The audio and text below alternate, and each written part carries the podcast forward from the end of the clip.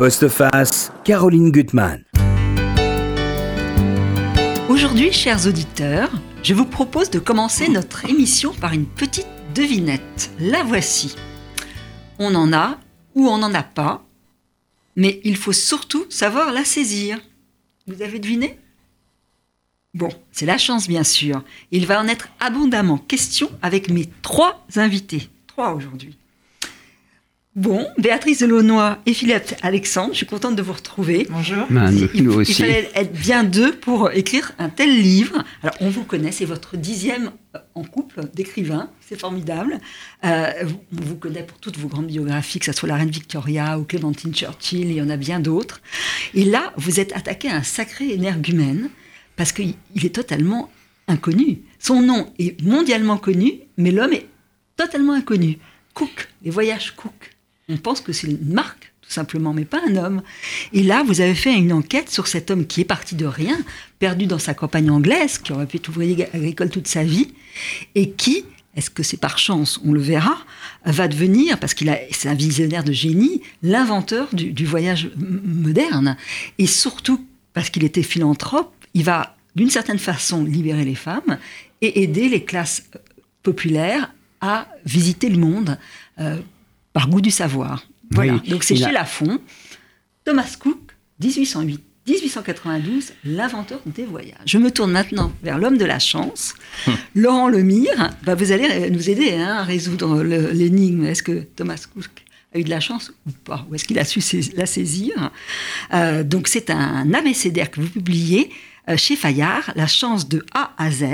Bah, c'est vraiment un livre qui est totalement étonnant, qui est précieux, passionnant parce que il fourmille d'informations, aussi bien bah, sur les expressions françaises, sur les amulettes, sur les porte-bonheur, mais aussi bah, la chance, c'est le hasard, c'est la, la probabilité, c'est le destin, et ça mène à la philosophie. Et vous-même, euh, Laurent, vous, êtes à la fois bah, euh, journaliste, historien, spécialiste des sciences. Hein. Vous avez écrit quand même beaucoup de livres autour euh, de Turing. C'est pour ça qu'il y a un peu de probabilité. Mais... D'Einstein et de... voilà. et, et c'est vrai que c'est un livre qui a l'air comme ça d'un petit livre. Alors en même temps, jubilatoire parce qu'on s'amuse beaucoup, mais on apprend énormément de choses. Voilà. On devient joueur après ah, Peut-être, peut-être, je ne sais pas. Alors, il y a beaucoup de citations dans, le livre de Laurent Lemire, et donc je vais commencer par une des citations que je vous livre. C'est Paul Valéry, c'est une de mes préférées d'ailleurs. Je n'admire pas la chance, mais ce qui multiplie les chances. Et pour moi, Thomas Cook, il va multiplier les chances. Alors, avant qu'on parle de, ses origines, j'aimerais que vous nous disiez rapidement, en fait, en quoi c'est un grand homme. Alors, déjà, il y a une chose qui est exceptionnelle, c'est qu'avant le voyage de Jules Verne, deux ans avant, il va partir avec 10 hommes et femmes, parce qu'il est respectueux. Euh, la parité. Avant, avant l'heure, faire un tour du monde. Et en négociant en plus ça avec le Times. Oui, on est en 1872. Et donc, quand les Français lisent dans le temps les premiers, euh, le feuilleton euh, de Jules Verne, Le Tour du Monde en 80 jours, les Anglais, eux, lisent dans le Times les vraies aventures de Thomas Cook, qui est parti deux mois avant euh, pour le premier voyage organisé autour du monde avec dix personnes de tous les pays d'ailleurs, parce qu'il y a grec, russe, euh, et comme vous dites, il y a des femmes, parce que grâce à Thomas Cook, les femmes ont commencé à voyager, puisqu'elles pouvaient voyager en groupe. Et donc, elles ont commencé à quitter l'Angleterre. Et donc, euh, c'est ça ce qui est formidable. Son tour du monde à lui va durer 222 jours. Il va traverser toute l'Amérique au milieu des peaux rouges. Il va visiter le Japon qui vient de s'ouvrir aux étrangers. Après, Shanghai, Hong Kong, Singapour, Ceylan, et puis l'Inde, qui va traverser en train dans un wagon spécial euh, euh, loué par l'agence Cook, parce qu'à l'époque, l'agence Cook, elle est mondialement connue. Et après, ils vont revenir par le canal de Suez qui s'est ouvert. Ah, et mondialement connu, il y a même une opérette que vous citez qui est très très amusante. On chante euh, sur Cook, enfin voilà, c'est l'objet Et vous savez, à l'époque, on disait euh, une phrase, c'est qu'il y a trois organisations compétentes dans le monde. Il y a l'Église catholique, il y a l'armée prussienne et il y a l'agence Cook. Ils avaient 3000 employés dans toutes les gares, dans tous les ports. Et le but de Thomas Cook, c'était d'aider les gens à voyager, parce qu'à l'époque, ils n'avaient pas voyagé, hmm. les gens. Ah, et donc, ils, ils avaient peur. On va y revenir. Il pensait que c'était la première instruction. Ouais. Ce qu'il dit, c'est que c'est une mission, son, son travail, c'est instruire, ouvrir les yeux des hommes aux beautés du monde et les instruire par de la même façon. Et en même temps, il est extraordinaire parce qu'avant l'heure, c'est un as de la publicité. Là aussi, on y reviendra. Il, invite, il invente les brochures, les journaux. Il, a tout inventé. Il, sait tout faire et il a une les ténacité. Les travelers chèques. Ouais. Et, et, il sait que son meilleur placement, ce sont les clients, la satisfaction des clients qui vont, on verra avec la lettre de, de Kipling. Alors, dites-nous d'abord comment, comment il est né à, à, à cette œuvre, enfin, ses origines. Parce qu'on pourrait dire qu'il a eu beaucoup de malchance. À 4 ans, il perd son père. Il naît quand même dans une famille pas très, très aisée, très, très, pauvre, très, très, très pauvre. C'est une enfance à la Dickens, en fait. Hein. Il naît dans un gros village au nord de Londres qui s'appelle Melbourne, mhm. où le Premier ministre de la Reine Victoria a son château, mais lui, il naît dans un misérable cottage. Sa mère ne sait ni lire et écrire, le père est ouvrier agricole, il meurt quand Cook a 3 ans. Euh, à 10 ans, Cook est obligé de travailler, comme tous les enfants pauvres, comme euh, mhm. Oliver Twist à l'époque. Il travaille pour un penny par jour, il, est, il aide un maraîcher à cultiver les légumes, et puis puis, comme son patron roule sous la table tous les soirs pour boire, euh, le matin, c'est le petit Comme tous les Anglais. Le petit Thomas qui doit tirer la charrette. bien qu'on se venge un peu de tout ce que dit Cook sur les Français. il est déjà très bon vendeur. Ah euh, il est très doué, il est très dégourdi et surtout, il est doué de ses mains. Alors, il, va à euh, l'école quand même, grâce à son beau-père. Il a cette chance d'être Il apprend à lire et à écrire. Mais c'est tout, c'est tout. parce que 10 ans, vous savez, on n'apprend pas grand-chose. Hein. Et puis à 14 ans, il est euh, apprenti chez un ébéniste menuisier et le patron roule aussi sous la, sous la table. Et il faut savoir qu'à l'époque, l'Angleterre est littéralement ravagée par le mhm. jean. Le jean est mhm. arrivé avec Guillaume d'Orange quand euh, Guillaume d'Orange est mhm. monté le Hollandais est monté sur le trône. Et les, à l'époque, le palais d'Hampton Court était appelé le Palace, le Jean Palace. Et les, les, ouvriers en buvaient dans la rue, les femmes en buvaient, on en donnait aux, enfants. Les pasteurs ont commencé à mhm. mener une croisade contre le jean. Et Cook va devenir le champion de la lutte anti-alcoolique de cette mhm. région des Midlands, qui est en pleine révolution industrielle. Et le 5 juillet 1841, il va créer son premier voyage organisé pour emmener 571 euh, militant anti-alcoolique à un meeting. Alors, là où moi, à mon avis, il saisit quand même sa chance, je regardais, c'est que à la mort de son beau-père, qui était un homme euh, qui, l'a élevé, hein, qui a été tout à fait généreux. Euh, bon, il y a eu ce prédicateur qui est venu, qui a récité des psaumes, qui était imprimeur et lui-même, ayant eu un grand-père qui était un très très grand orateur, et ayant hérité, eu la chance d'hériter de cette voix, il va partir avec lui sur les routes. Et là aussi, je trouve qu'il saisit sa chance. C'est là le tournant de sa vie. C'est la rencontre avec cet homme qui aurait pu ne pas se faire. Absolument. Mais ça a été aussi, il a eu son, son chemin de Damas. On peut dire que sa grande chance a été de découvrir le bon Dieu. Hein. Ouais. Il a été quand même euh, un, prédicateur très très ardent et il faisait des, tas de kilomètres à pied euh, et pour aller prêcher la bonne parole divine. Mm-hmm. Et c'est ça qui l'a conduit à organiser des, des, voyages pour faire des nouveaux, des nouveaux pèlerins et surtout des nouveaux anti-alcooliques. Vous dites d'ailleurs que c'est une illumination presque. Euh, il y a la naissance quand même des, des, trains à vapeur. Et tout d'un coup, il va se dire, voilà, ça vous savez ma chambre, ça va me permettre d'aller plus loin et, de les Anglais euh, ont, inventé le voyage au mhm. XVIIIe siècle. Les fils de l'ordre et les, les, universitaires de Cambridge et d'Oxford ont inventé le grand tour d'Europe pour parfaire leur éducation. Mhm. Et Cook, lui, va se servir des progrès techniques euh, du XIXe siècle, c'est-à-dire le train, les nouvelles routes, euh, le bateau à vapeur, mhm. pour faire découvrir le monde aux classes laborieuses. Et parce que pour lui, le voyage est une prodigieuse leçon d'histoire et de géographie, et il veut ainsi éduquer les, les travailleurs qui n'ont pas eu la chance d'aller à l'école, comme lui. Alors, il l'envisage carrément comme une mission. Oui, c'est une mission. Absolument. C'est un missionnaire. C'est un philanthrope. C'est un missionnaire. C'est un philanthrope. C'est un missionnaire, vraiment. Alors là aussi où il est incroyable, c'est qu'il a une ténacité. C'est que quels que soient les obstacles, il y arrive. Déjà, il parcourt toute l'Angleterre pour trouver les meilleurs euh, chemins. Euh, il paye de sa personne. Dans tous les pays où il ira, il va d'abord euh, voir quels vont être les meilleurs hôtels, les lieux les moins chers et tout. Et surtout, euh, par exemple, je donne plusieurs exemples. L'Écosse, ça va pas marcher tout de suite. Il y a deux fiascos. Ensuite, idem pour l'Italie. La Suisse, il attendra huit ans avant d'organiser ses, voyages. Paris, euh, il va se battre pour réussir à. Absolument, il va revenir à trois reprises. Il a une ténacité incroyable. C'était très compliqué à l'époque. Hein. Il n'y avait rien qui, euh, qui, qui, existait, il n'y avait pas de, de, de, de compagnie touristique, il n'y avait personne pour pour euh, négocier les, les, prix des billets, donc c'était compliqué. Hein. C'était vraiment. Mais euh, ce qu'il a inventé aussi, c'est la publicité. C'est un ah as de la publicité. C'est-à-dire que son premier ah voyage, euh, quand il emmène ses militants, il en fait un événement. Il invite hum. des journalistes, il fait venir une fanfare, le groupe traverse la ville. Il faut savoir qu'à l'époque, il y avait 2000 personnes qui a assisté au départ du train, tellement c'était extraordinaire. Hein. Personne n'avait pris le train. Et lui avait réussi à négocier négocier un billet à moitié prix pour euh, les gens euh, les, les, plus pauvres. Et sur les ponts, le voyage durait une heure pour 17 km. Sur les ponts, il y avait autant de gens qui regardaient tellement ils étaient euh, ébahis de voir ça. Et ça a été un tel succès que la presse en a parlé et que il a continué à faire les, les, voyages pour les militants. Et puis un jour, il s'est lancé et il, a fait, sa première excursion, excursion. de deux jours à Liverpool, Et ils ont été dans le pays de Galles, donc ils ont dormi en route, ils ont visité une forteresse, ils sont montés en haut du mont Snowdon, et ça a été un tel succès que 1200 personnes se sont inscrites, et que 15 jours plus tard, il a dû en refaire une autre pour 800 qui n'avaient pas pu y aller.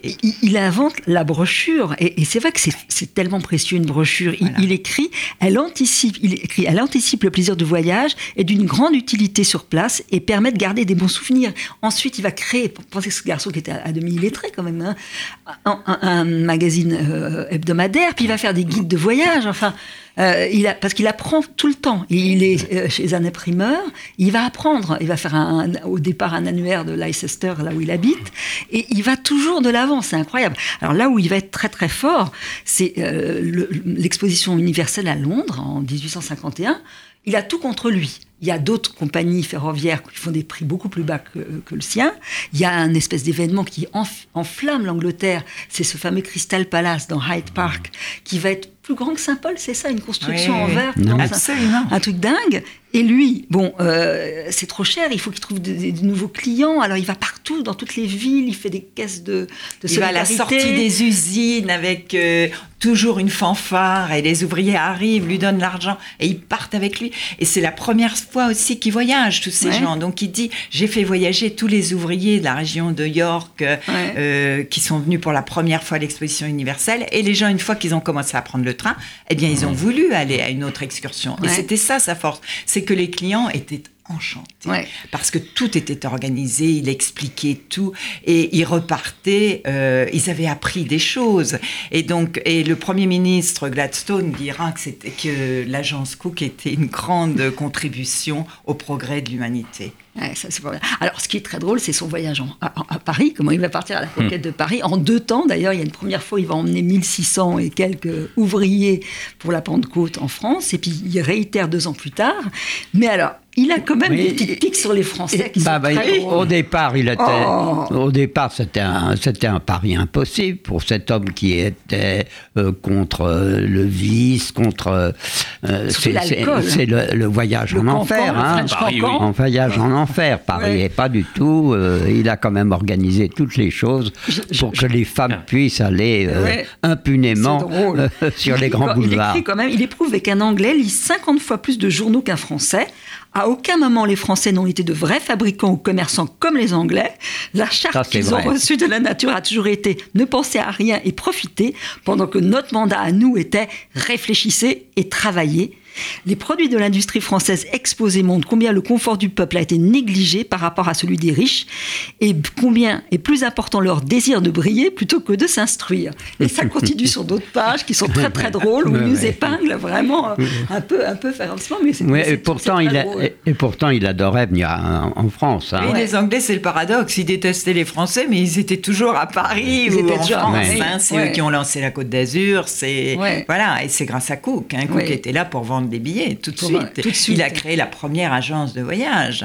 Alors son fils euh, est venu l'aider. Pas sympathique, son fameux John. Ça vous montrait toutes les histoires de famille. Il a une femme adorable. Oui. mais son fils, il pense à l'argent. Alors que son, ben, père, son fils a créé l'agence. Euh, heureusement qu'il était là quand même, parce que Cook était un idéaliste. Et à un moment, il avait, il avait tellement de clients qu'il ne pouvait plus euh, suffire tout seul. Et son fils est arrivé. Et il a Très jeune, hein. il avait déjà 10 ans. Hein. Quand il 10 a ans il a, ouais, ouais, il a commencé. Hein. Mais il a mis en place tout ça. Et c'est grâce au fils quand même que l'agence a pris une ah, rayonnement. Mais c'est vrai que le père, il a toujours envie d'aller d'expansion. Alors euh, l'Angleterre, le, ça ne lui suffit plus, donc il va s'ouvrir. Alors la Suisse, là aussi, c'est quand même un drôle de pari. Et il va inventer il au fond invente la Suisse, la Suisse et le voyage touristique et, le voyage à la carte, parce qu'il y a ceux qui peuvent aller, qui veulent aller jusqu'à Genève et ceux qui voudront prendre plus de risques et aller jusqu'à Chamonix. Et là, faut imaginer les femmes en jupe longue, vous racontez ça, qui sont sur la glace. Enfin, sur la mer de glace. La mer de glace. C'est en 1863 et c'est vraiment la naissance du tourisme moderne puisque les gens peuvent choisir. Soit ils peuvent rester 15 jours à Paris, soit ils peuvent aller avec Cook à Lucerne et à Genève et profiter des montagnes, soit ils peuvent aller aussi marcher sur la mer de glace, soit ils peuvent aussi, les plus sportifs, faire le tour de la Suisse et ils peuvent choisir. Et c'est formidable. Et cette année-là, 1863, il y a 500 touristes qui arrivent en Suisse 400 euh, avec Cook et les spécialistes du tourisme disent aujourd'hui que ça a été euh, cette arrivée euh, de, touristes si nombreuse qui a fait entrer la Suisse dans l'ère moderne. Mm. Parce qu'il faut savoir que les petites auberges, elles avaient 10, 10 chambres, pas plus. Mm. Et donc quand Cook arrivait avec ses 80 touristes, c'était la panique en fait. Et donc il a obligé les gens à s'agrandir, à créer de grands hôtels. Et en 1865, il y aura la naissance des sports d'hiver, les premiers sports d'hiver. Les premiers sports d'hiver. Et ça, alors l'agence, elle va fonctionner à la fois l'été et à la fois l'hiver. Et ça, ça va être vraiment la naissance, aussi, à notre pas. Ouais. Alors, il y a l'Égypte, on dit que Cook possède l'Égypte. Alors, il y a des scènes très, très amusantes. Quand il est sur le Nil et qu'il y a, on croise des moines parfois sont nus, et les femmes doivent se détourner le regard, alors on s'arrange pour qu'elles ne les regardent pas, ces moines nus. C'est extrêmement amusant. Et là, j'aimerais que vous nous racontiez quand même le voyage en Palestine, qui est extraordinaire, parce que là, il n'y a pas de logement. Donc, je ne sais pas, Philippe, le voyage en Palestine, comment il va organiser ça avec je sais pas combien de cuisiniers. Il va, il va réussir à, faire il, un, il, montait des, des, des toiles, des, hein, des, des, bungalows en, toile. il avait des idées tout le temps des idées pour tout le régler tous les problèmes. C'était voilà. Vous dites un campement des mille et une nuits avec des tentes blanches confectionnées dans une, des toiles à bateau. Voilà. Et là, ce qui est incroyable, c'est que les gens ont des matelas, ils ont des petites baignoires. Ils ont un lit en fer. Bien sûr, il y a 65 chevaux qui transportaient tout le matériel. Et ce qui est formidable, c'est qu'il y a des femmes à l'époque qui faisaient, donc c'était des voyages qui duraient 35 jours pour traverser toute la Palestine jusqu'à Jérusalem. Et il y avait des femmes qui suivaient à cheval. Et ça, c'était formidable. Ça, c'est formidable. Et ce qu'il voulait d'abord, c'est que euh, les voyages soient agréables et confortables. Donc ça, c'était ça. Son premier précepte, hein, un voyage doit être un, un plaisir, un confort et tout ça. Il a inventé et, et vous qui avez beaucoup travaillé sur la, cuisine, dans le désert, avec ce campement extraordinaire, il y aura des, extraordinaires cuisiniers. C'est que les gens vont dîner dans le désert avec la cuisine anglaise qu'ils veulent, leur pudding. Là. et, puis les, et, puis, euh, et puis les petits déjeuners, surtout. Le, le petit déjeuner anglais, hein, c'est une religion presque. Donc euh, ça, ils étaient en plein désert et il fallait que, leur donner leur porridge, euh, tout ça. bacon. alors ça se poursuit parce qu'il saisit toutes les occasions. Quand il y aura l'ouverture du canal de Suez, il y est.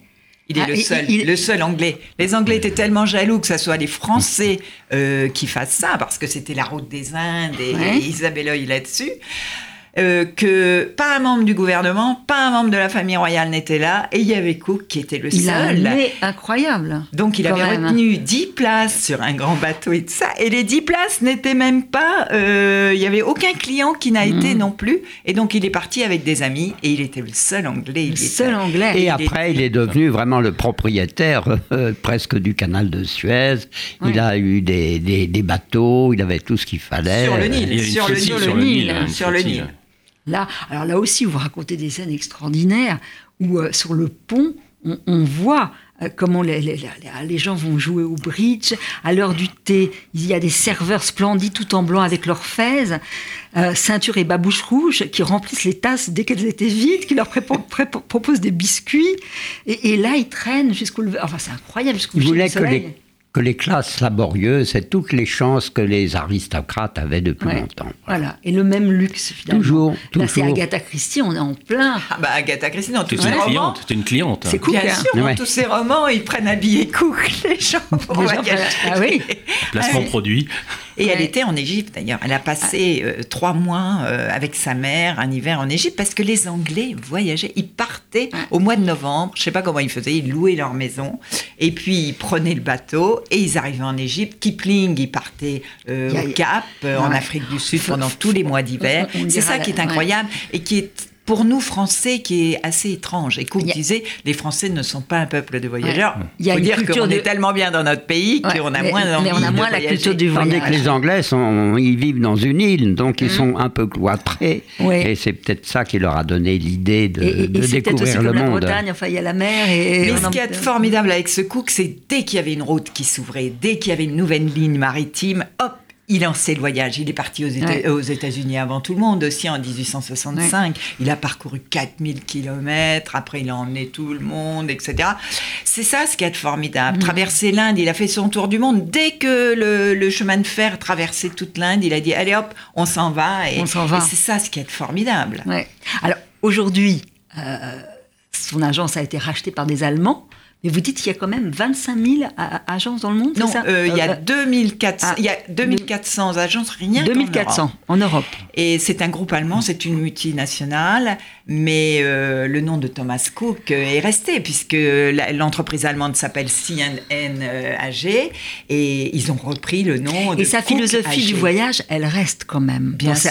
cette façon de, voilà, de composer son voyage, d'être aventureux, mais avec euh, des sécurités, d'aller toujours plus loin. Je crois qu'il a vraiment donné une philosophie du voyage. Alors, là où son message a été un petit peu trahi, c'est que maintenant il autorise quand même euh, les, voyageurs à boire un peu d'alcool. Et ça, là, c'est une trahison. Lui, il n'a jamais bu une goutte d'alcool. Mais il laissait ses voyageurs euh, boire ce qu'ils voulaient. Boire ce qu'ils voulaient. Il n'était pas du tout pas bloqué sur ça. Il faut que nos, auditeurs euh, achètent votre livre déjà et lisent la lettre de Kipling qu'il a adressée à, alors, au petit-fils, Franck, ou c'est son fils Oui, petit, fils le 1er avril 1913 à Frank Cook. C'est extraordinaire, en, montrant en quoi, finalement, on est vraiment au service du client. On, est, on devance, on imagine même donc il va dénouer toute une affaire euh, d'ambassade euh, en prenant les devants et réussir ce que personne n'aurait pu réussir, pour, réussir le voyage de, monsieur et madame Kipling. Voilà. Il y a l'idée de, créer une sorte de communauté euh, avec ses clients, avec ses voyageurs. C'est une, vision un peu humaniste, d'une certaine manière, du monde. Une vision très cléricale. Hein. Il est marqué par ça. Il était prédicateur euh, au début de sa vie et ça l'a beaucoup marqué. Hein. Oui, oui. C'est c'est la, leçon de Dieu, c'est vraiment de, de, découvrir le monde qui est l'œuvre sublime du Créateur. Il espérait qu'avec ses voyages, il n'y aurait plus de guerre, parce que les gens se connaîtraient mieux, que les peuples se connaîtraient, et bon, il y a eu quand même quelques guerres, mais c'est vrai qu'en voyageant, on rentre enrichi d'un voyage. c'est mmh, ça, c'est vrai. formidable. C'est vrai. Et c'est un livre qui enrichit, tout comme le vôtre, euh, Laurent Lemire, La chance de A à Z, publié chez Fayard. C'est un petit bijou, parce qu'on apprend énormément de choses. C'est vrai que la chance, on ne sait pas ce que c'est, on en a ou on n'en a pas, ce que je disais. Et, là, à la fois, c'est ludique, c'est qu'on va, il y a des, choses très amusantes sur des amulettes, euh, qu'est-ce que c'est que le fer à cheval, ou d'autres idées, et en même temps, on va vers la philosophie. Parce que, d'ailleurs, votre préface est très intéressante, ça, euh, d'où vient l'idée de chance? Quelle est l'origine de l'idée de chance euh, et, elle avoisine d'autres notions, euh, comme celle du destin, euh, du hasard, la probabilité. Bah, chance, tous les philosophes en ont parlé, ils, sont intéressés. On peut remonter aussi loin que, que, l'histoire nous permet de remonter, parce qu'au fond, comme disent les, les archéologues, quand il n'y a pas d'explication, on dit que c'est religieux. Mm-hmm. Voilà. et ben, c'est vrai que la chance, on sans doute considérer que même à l'époque des premiers hommes, euh, dans les cavernes. Il y avait déjà, on n'a pas d'explication véritablement mm. sur euh, ces, peintures, mais sans doute qu'il y avait une, une, dimension de protection. Donc euh, l'idée de s'attirer la chance, oui, le, destin favorable, parce qu'au fond, on peut donner une définition assez simple de la chance. Il y en a des multiples, mais c'est le hasard quand il vous est favorable. Oui. Mais il n'y a pas de chance sans hasard. La chance, c'est autre chose, c'est beaucoup plus mm. diffus.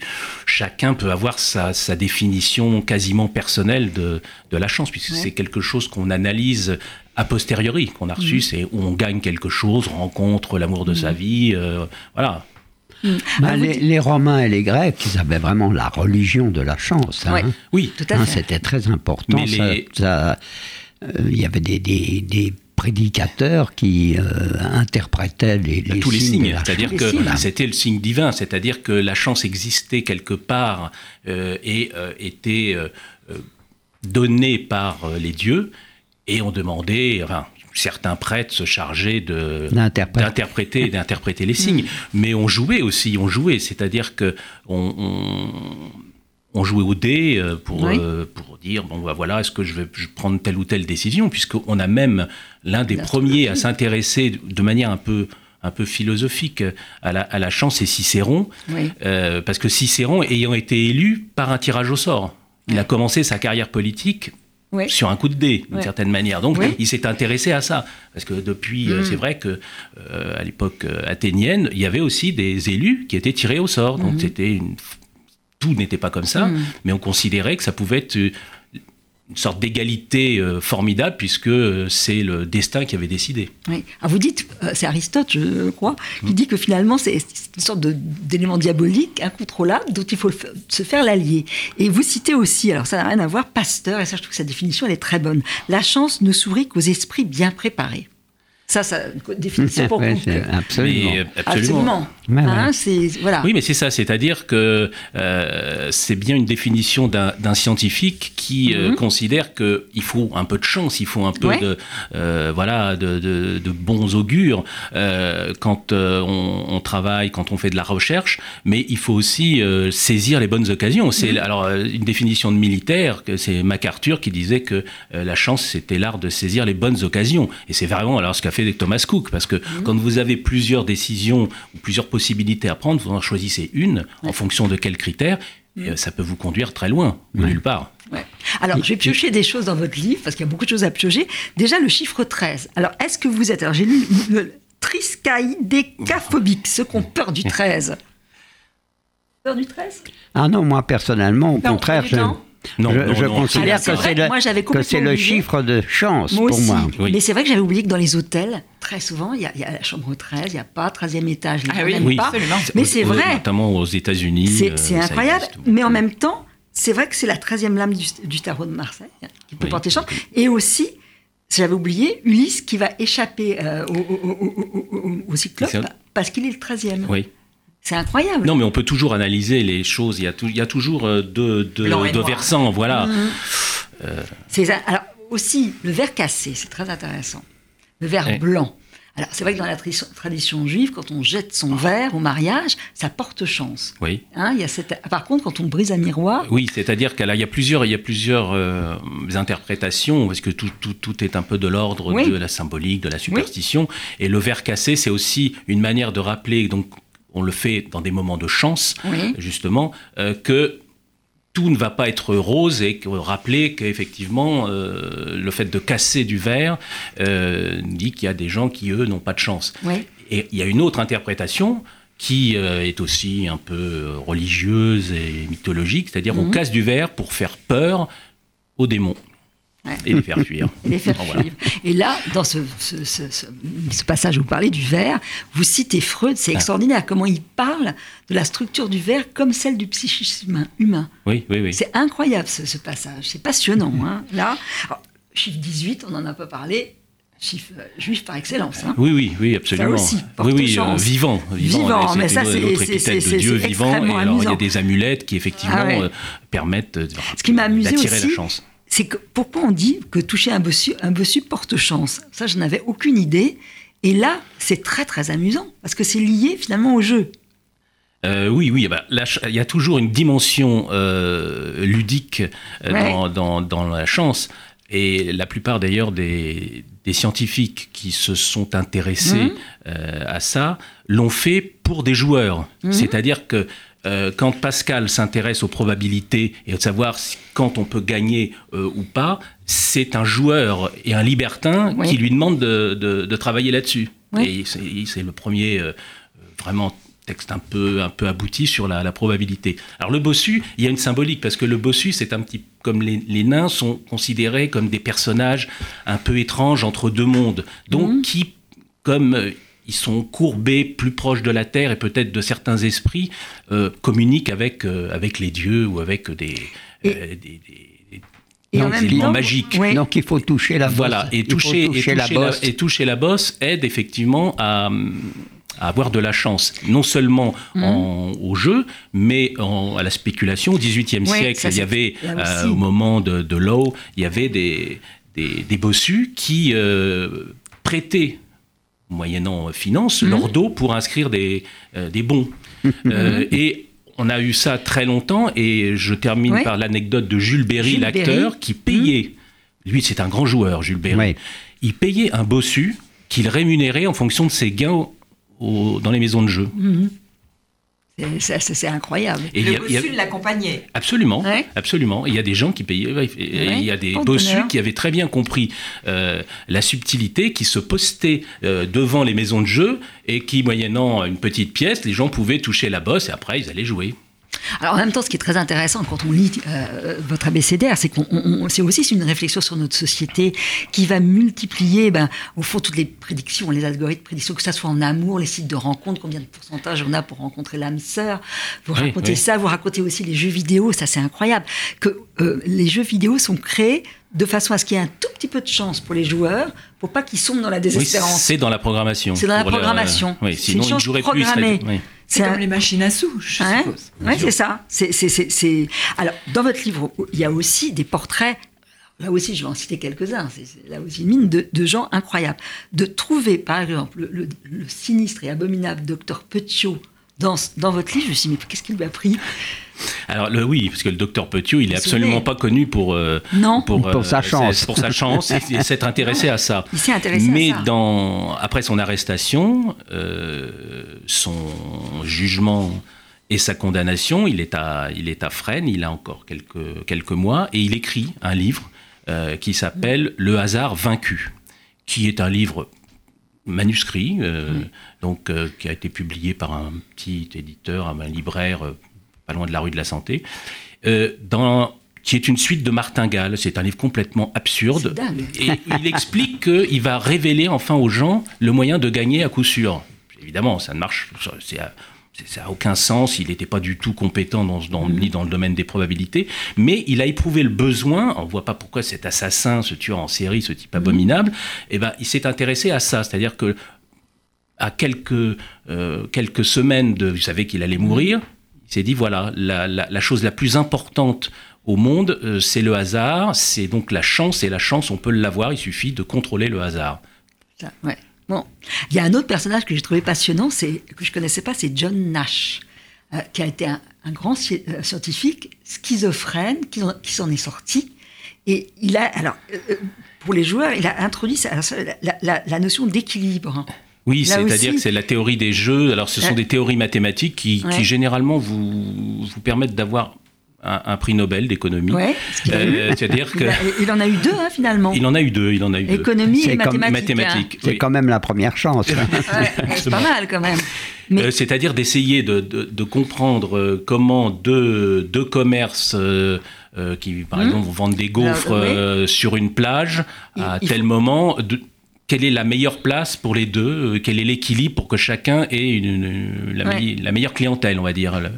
Et finalement, c'est d'être côte à côte. C'est de, de connaître les, les, enjeux de votre concurrent. Ce qui nous semble, après coup, on se dit tout ça pour ça, mais bon, il y a eh une ben, démonstration très, très savante pour nous expliquer ça. Voilà. Et, donc les mathématiciens se sont beaucoup intéressés au, au, hasard, parce que le hasard, euh, euh, on, est, on, essaye de, de, comprendre, euh, mhm. c'était ce que disait Laplace, le hasard, ce mhm. n'est que le nom de notre ignorance.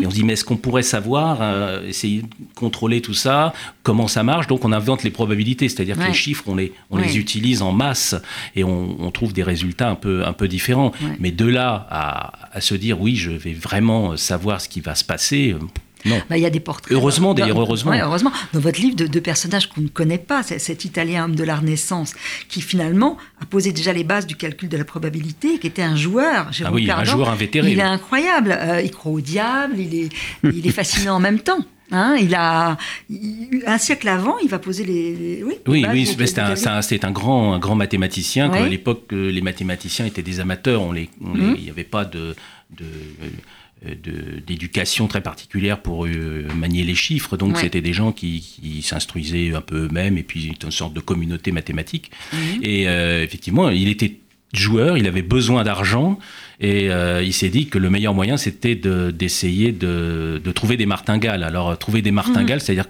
pour un mathématicien, c'est commencer à travailler sur des probabilités. Ouais. Alors, bon, d'autres personnages, bien sûr, hein, euh, Laplace, Pascal, euh, Cournot, enfin, mille autres que vous découvrirez et qui sont très importants. Puis aussi, des notions importantes. Ben, euh, le zodiaque, l'astrologie, c'est que tous les hommes célèbres, aujourd'hui, tous les politiques, ça vous le savez, consultent un astrologue. tous, les, journaux maintenant publient ah des, horoscopes.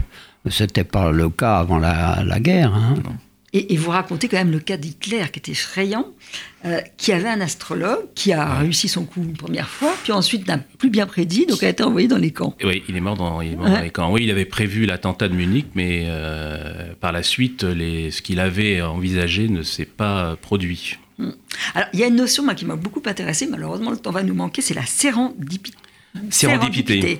Ça, c'est extraordinaire quand même. C'est trouver quelque chose qu'on ne cherche on ne cherchait pas alors qu'on cherche autre chose. Oui.